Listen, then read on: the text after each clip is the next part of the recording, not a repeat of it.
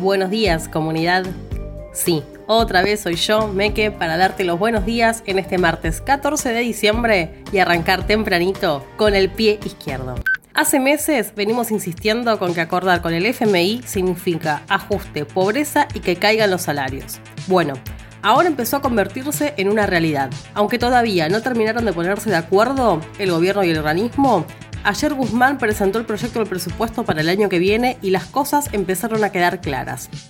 Solo por intereses de la deuda externa, el año que viene quieren pagar, como mínimo, 880 mil millones de dólares. Pero claro, para juntar esa plata, la idea del gobierno es mantener el ajuste a las jubilaciones, a la salud, a la educación y a la plata que se destina a combatir la violencia de género.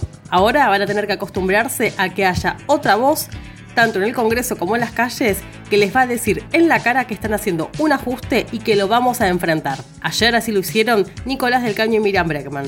Miraron el link que te dejamos en el texto.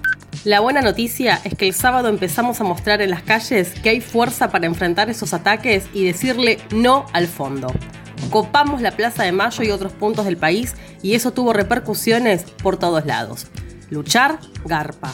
Y si no, preguntale a Raúl Godoy. Después de una larga lucha, ayer se dio un primer paso con la condena a cinco años de prisión efectiva para el policía que le había disparado en una protesta en 2017.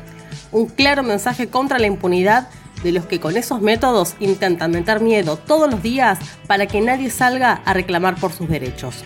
Pero esos no son los únicos métodos que usan contra los sectores populares. En Jujuy se descubrió que en una radio comunitaria estaba infiltrado un agente de la policía de Gerardo Morales hace tres años para hacer espionaje ilegal. No son situaciones aisladas ni casualidades. Lo mismo pasa con los casos de gatillo fácil, que vienen aumentando en las últimas semanas. Tanto que ayer Kisilov tuvo que salir a decir que iba a ser implacable con el incumplimiento de los derechos humanos lo dijo mientras festejaba los 200 años de la maldita policía bonaerense. Una promesa poco seria para un gobernador que lleva dos años avalando el encubrimiento de crímenes policiales atroces y sosteniendo a Sergio Berni.